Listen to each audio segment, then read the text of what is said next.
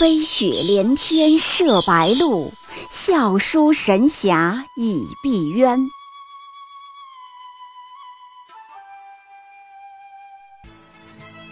如果说古龙的小说像冰水，越喝越觉得心寒，写透了人情凉薄，那么金庸的小说就像烈酒，起初苦涩艰深，入口醇厚，回味无穷。喜马拉雅主播小昭在海边将陪您一起每天十分钟细细品读金庸，欢迎您的关注与订阅。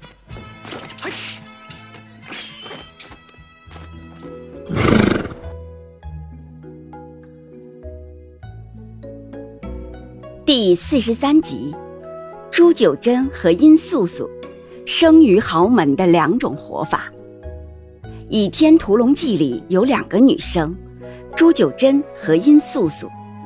这两个女生放在一起比较会很有意思。有些人可能不知道朱九真，她是张无忌的初恋对象，曾经把小张骗得神魂颠倒的。有人会说：“扯吧你！”这俩女人有什么好比的？辈分都不一样。我跟你说啊，还真的可以比。他俩的家世出身都很相似，都是武林豪强，黑社会头子家的小姐。殷素素的老爸是白眉鹰王，著名黑社会团体天鹰教的创始人。朱九真的老爸也是武林勋旧世家。是假白道真黑道的朱五连环庄庄主朱长林。虽然他家在武功上没落了，可毕竟也是一灯大师的正宗嫡传，昆仑山一霸，在方圆百十里内呼风唤雨，想杀哪个杀哪个。这两个女孩子都是小公举一样，在优越的环境里长大的，早就习惯了财务自由，众星捧月。而且她们两个也都长得很好看，而且也都很机灵，会骗人。一般来说，生长环境优越的孩子，人生选择和可能性也会比较多。朱九真和殷素素的人生打开方式就很不一样，他们从很相似的起点出发，却画出了完全不一样的生命轨迹。我们先来说说朱九真。作为武林中人、江湖儿女，他也跟着老爸练了一些武功，也经常把什么掌力、一阳指、兰花拂穴手之类的术语挂在嘴巴边上。但他实际上是一个假的江湖人，关起门来，他过的其实是大小姐的生活。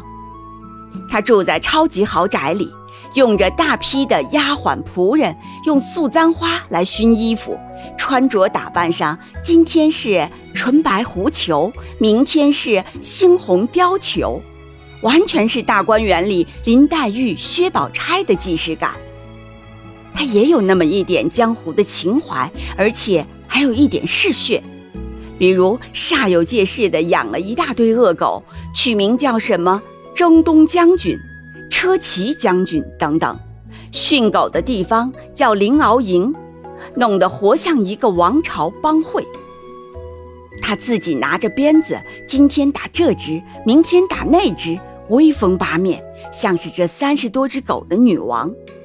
实际上啊，这不过是一个江湖过家家的游戏。他的狗也就能出去咬咬猴子，咬咬附近的良民。他玩的这一套和江湖完全没关系，主要是找点刺激，宣泄一些过剩的精力。满足一下对江湖的意淫和想象而已，他也没有什么野心，像一些骄纵的富家女一样，只爱耍威风，却不是真的爱权力。如果你真的分派一个门派来给他管，他恐怕很快就会厌烦。在这一点上，他有点像是低配版的郭芙，家里的七八十个佣人。绵延里许的豪华大房子就是他全部的世界，他对此十分满足。对于那个真正的风刀双剑、刀头嗜血的江湖，他其实没什么实际接触，也没有任何兴趣。他对父亲的事业也没什么兴趣，只要老爹别来管我的狗、我的时装、我的闺阁里的一切玩意儿就好。这就是所谓朱九真型的人生选择。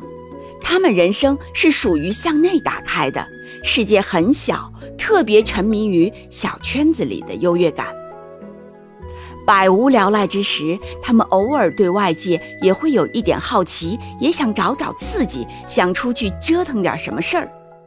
他们会把这种好奇误认为是自己的潜力，从而高估自己。比如，深信自己一旦出手就可以管好老爸的企业，成为纵横捭阖的女强人之类。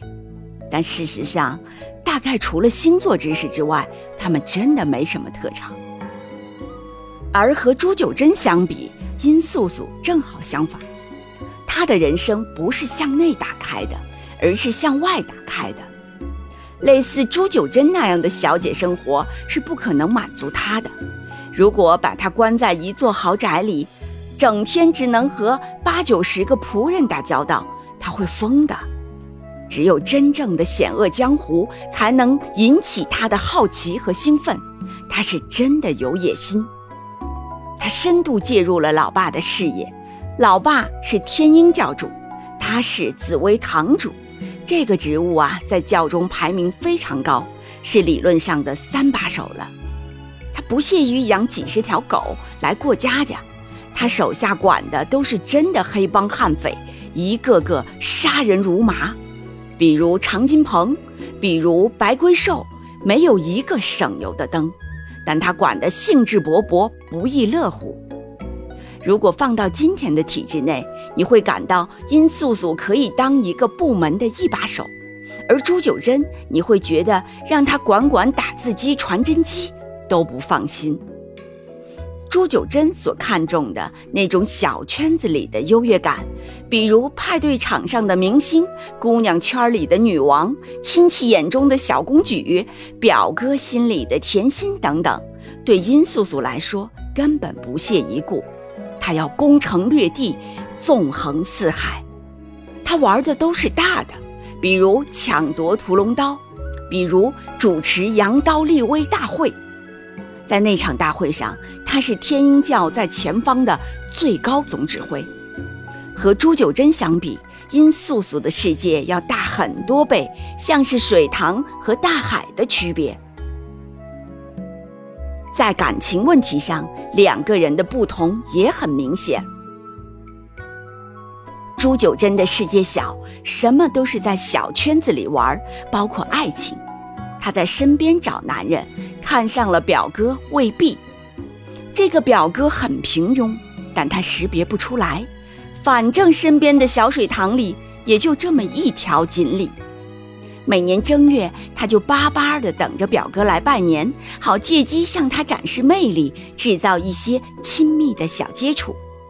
他还和表哥的师妹争风吃醋。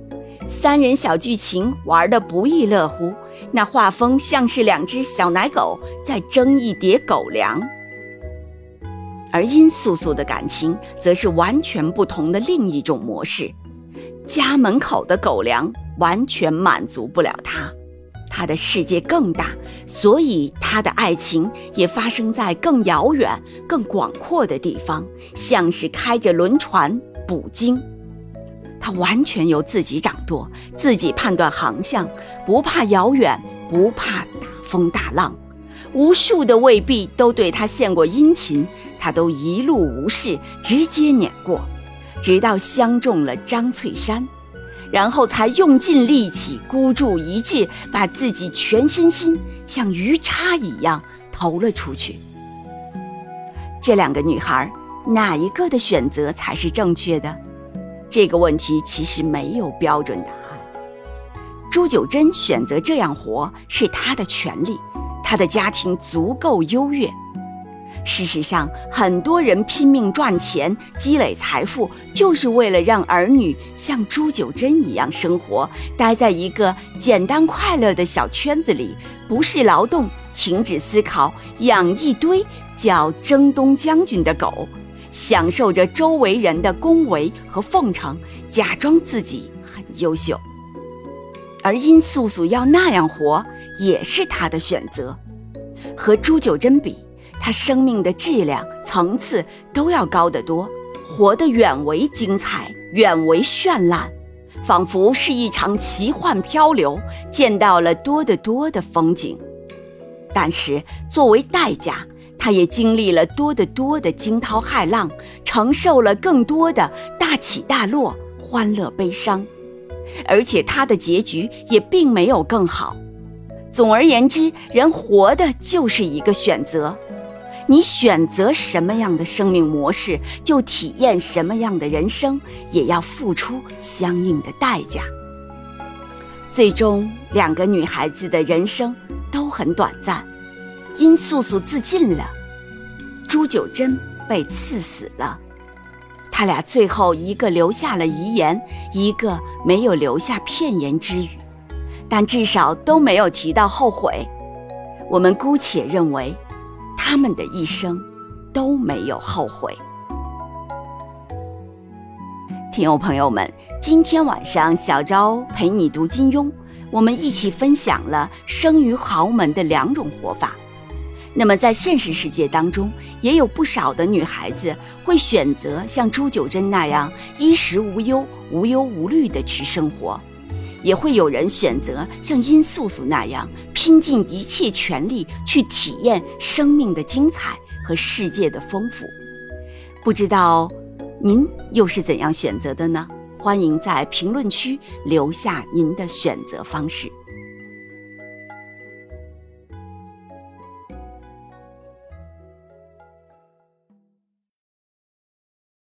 喜马拉雅主播小昭在海边将陪您一起每天十分钟细细品读金庸，欢迎您的关注与订阅，每晚八点更新一集，不见不散。